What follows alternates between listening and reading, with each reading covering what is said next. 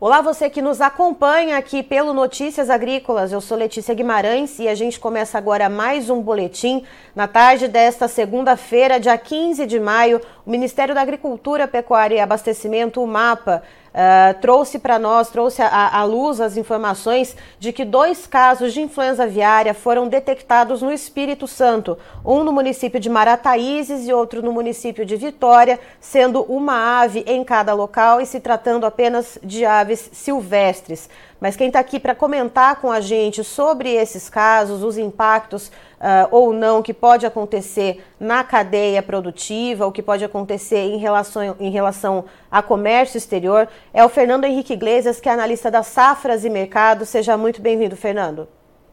Boa tarde, boa tarde a todos. E sim, vamos, vamos destacar aí todas as questões que envolvem influenza aviária. Agora, dois casos efetivamente no Brasil né, e quais as consequências que vêm pela frente. É, e Fernando, lembrando né, que a gente, ah, desde o final do ano passado, já vem falando de casos que estavam sendo detectados ah, aqui na América do Sul. Vamos lembrar que temos oito países na América do Sul com casos ainda ativos da doença, sendo seis deles fronteiriços ao Brasil. Uh, e o Brasil, assim, a, maior preocupação que os analistas né, e outros pesquisadores da área de, uh, de aves né, que vinham trazendo para a gente era preocupação com a região sul do país, divisa ali com Argentina e Uruguai, e com a região norte e centro-oeste, divisa com Bolívia. E a gente vê agora esse caso registrado no Espírito Santo, região litorânea completamente oposta a esses países fronteiriços ao Brasil. Fernando, uh, qual é a possibilidade que se levanta desses casos terem aparecido, então, nessa região? A explicação desses casos, né, do aparecimento deles ali no litoral do Espírito Santo, é bastante simples. Nós temos uma rota das aves migratórias, que é a Rota Atlântica, que passa exatamente na faixa litorânea brasileira. Então, o surgimento dessas aves selvagens acontece justamente nesse período em que elas estão regressando para a América do Norte. Elas vêm aqui para a América do Sul durante o inverno no hemisfério norte e agora estão retornando ali, saindo, fugindo aqui do nosso outono e inverno na América do Sul e retornando lá para a América do Norte, para os Estados Unidos, para o Canadá e assim por diante. Então, nesse caso, agora, tem uma rota que passa justamente por essa, pela faixa litorânea brasileira e por isso que nós temos o aparecimento desses casos ali na região. Lembrando que o Ministério da Agricultura, as secretarias de agricultura aqui no país aumentaram muito a testagem de aves selvagens nesse ano. O número de testes cresceu bastante e é por isso que é, acabou aparecendo, acabou surgindo essa informação no mercado hoje.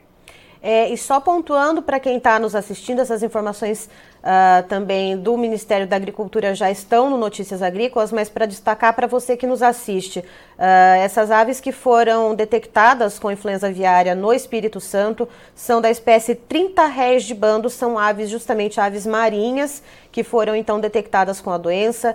Uh, essa investigação iniciou pelo Serviço Veterinário Oficial no dia 10, na semana passada, então na quarta-feira, e então agora, na segunda-feira, foi confirmada a doença. E, Fernando, o Espírito Santo tem uh, um, uma certa relevância na questão da avicultura de postura. Uh, quais são os riscos, quais são as medidas que são vigentes para esse setor? O que, que, pode acontecer justamente quando a gente olha para a área da avicultura de postura? Pode haver algum, alguma, algum impacto nesse mercado? Bom, agora nós saímos daquela fase em que os casos estavam rondando aqui o Brasil para casos efetivamente aqui no país. Então, é necessário que as granjas comerciais redobrem a sua fiscalização, sigam todas as normativas vigentes de biosseguridade. Isso é fundamental para manter a doença é, longe das nossas granjas comerciais. Tá? Reforçando aqui, o Brasil é, não perdeu o status sanitário em função desses casos em aves selvagens. Só haveria perda de status sanitário no caso de contaminação de aves comerciais, de granjas comerciais tá? que just, justamente não é esse o caso. Tá? Então, é, basta que tem que reforçar muito bem, enfatizar muito bem essa questão de que há necessidade de seguir a risco os protocolos sanitários, seguir as normas de biosseguridade para afastar o risco de contágio nas nossas granjas comerciais, que aí sim nós teríamos problemas mais sérios com relação a mercado. Tá? Então, basicamente agora é um momento de redobrar a atenção para evitar problemas maiores.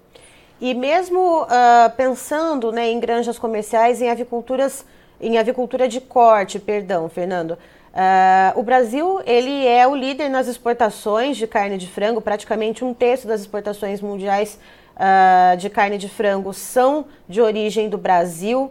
Uh, quais são as tratativas né, nesse caso? A gente viu os Estados Unidos ter bastante problema com a influenza aviária, né? praticamente todos os estados nos Estados Unidos registraram casos de influenza aviária e os Estados Unidos seguiram exportando carne de frango. No caso do Brasil, você tem conhecimento de algum protocolo, algum acordo comercial uh, que siga essa linha, de repente uma setorização de onde aconteceu o caso? Bom, na verdade, o protocolo da OMSA para granjas comerciais é de fechamento regional. Aí também nós temos os acordos comerciais com uma série de parceiros que nós temos que aí sim podem conter ali nas cláusulas o possível fechamento para um ou outro mercado em função do aparecimento da doença. E mais uma vez vale aqui esse adendo: apenas para granjas comerciais. Aves de fundo de quintal, aves selvagens não trazem problemas aqui para o mercado brasileiro, não devem trazer maiores desdobramentos aqui para o setor.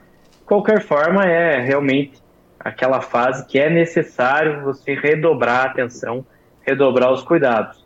Mas do ponto de vista de mercado, por enquanto, nós não vamos ter aí maiores consequências com o surgimento desses dois casos. Lógico, é, no caso do aparecimento em granjas comerciais, podemos ter aí um problema mais grave de acordo com qual região o problema aparecer. Então, basicamente, vai depender aí muito de qual mercado, qual estado vai aparecer os focos da doença em granjas comerciais. Mas esse não deve ser o caso, tá? O Brasil é, segue a risca as normas de biosseguridade, de sanidade animal, e realmente é mais complicado de que apareçam casos em ave em granjas comerciais aqui no Brasil, em função do protocolo sanitário que nós temos aqui, em função dessas normas sanitárias que são seguidas à risca.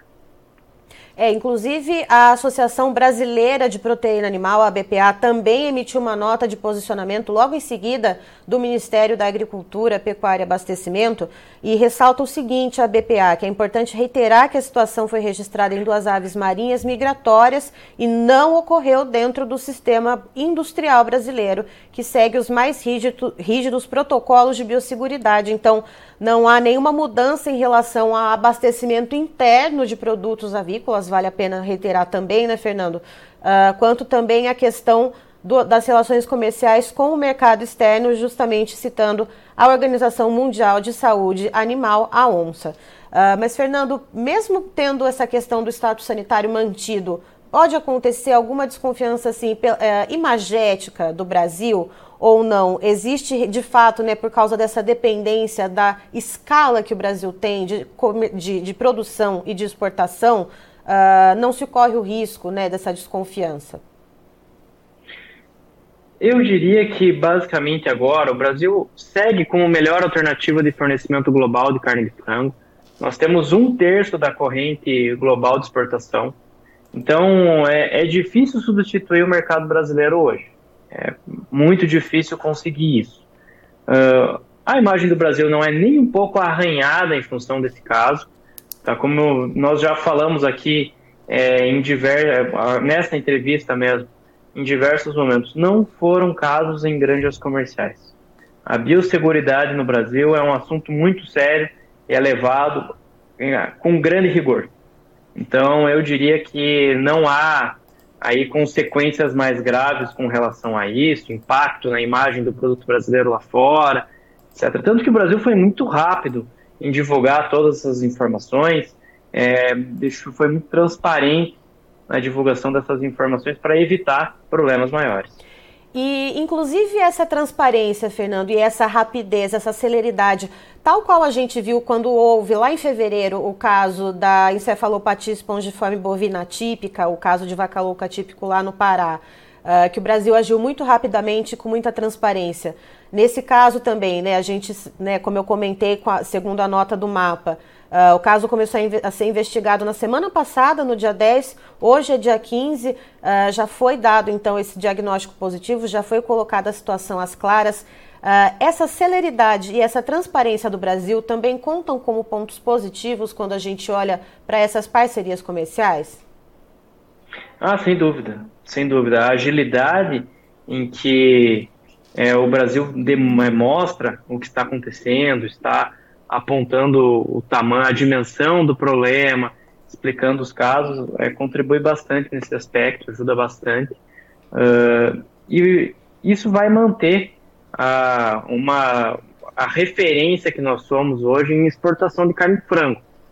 Como, como já mencionamos, respondemos aí por um terço da exportação global de carne de frango. Então, é, não se chega nessa posição sem é, um mérito, né? Então, basicamente, estamos conseguindo manter aí uma passar por essa situação sem vamos, devemos passar por essa situação sem grandes consequências, né? Então, monitorar, redobrar a fiscalização, isso segue aí muito importante diante desse cenário que nós temos hoje. Certo, Fernando, muito obrigada pela sua participação. Você é sempre muito bem-vindo aqui para trazer esse overview para a gente sobre o mercado de proteínas animais de uma maneira geral e dessas nossas relações comerciais, então, com o exterior. Eu que agradeço a participação e até uma próxima oportunidade. Grande abraço a todos e ótima semana.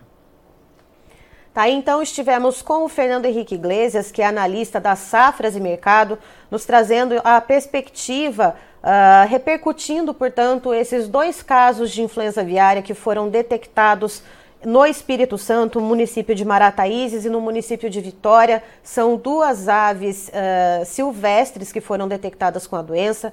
O Ministério da Agricultura, Pecuária e Abastecimento, o MAPA, trouxe essa informação nesta segunda-feira, nessa tarde de segunda-feira, dia 15, de que esses casos começaram a ser investigados ainda na semana passada, no dia 10. Então, houve esse diagnóstico positivo. Então, essas informações já foram trazidas às claras. A Associação Brasileira de Proteína Animal, a BPA, também trouxe um posicionamento setorial, já que a BPA lida muito com a questão de exportações e trazendo a questão de que, justamente por se tratarem de casos Uh, restritos a aves silvestres, aves marinhas, né, que não atingiram plantéis comerciais nem de avicultura de postura, que é um, um dos pontos chaves ali da avicultura do, do Espírito Santo, perdão, uh, e também não atingiu outras uh, granjas comerciais, por exemplo, uh, de aves de corte.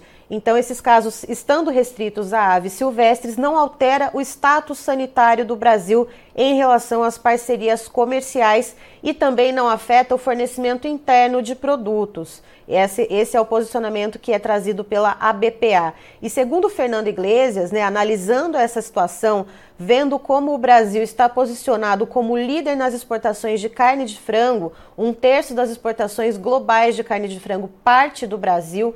Então, uh, muitos parceiros comerciais não teriam como suprir uma lacuna né, se bloqueassem o Brasil né, nesses casos de influenza aviária. Então, a gente tem ainda uh, esse status sanitário mantido, temos ainda essas relações comerciais uh, sendo mantidas sem restrições. E o Fernando ele diz ainda o seguinte, que essa celeridade e essa transparência do Ministério da Agricultura de avaliar, né, de estudar, analisar esses casos e já trazer essas informações com muita rapidez e muita transparência, também conta como ponto positivo quando a gente fala nessas relações comerciais. Então a gente segue analisando. Fernando destaca ainda que é preciso manter e redobrar os protocolos de biosseguridade para que esses casos de influenza aviária não atinjam granjas comerciais, seja de avicultura de postura ou de avicultura de corte. Eu encerro por aqui, já já tem mais informações para você. Fique ligado aqui no Notícias Agrícolas.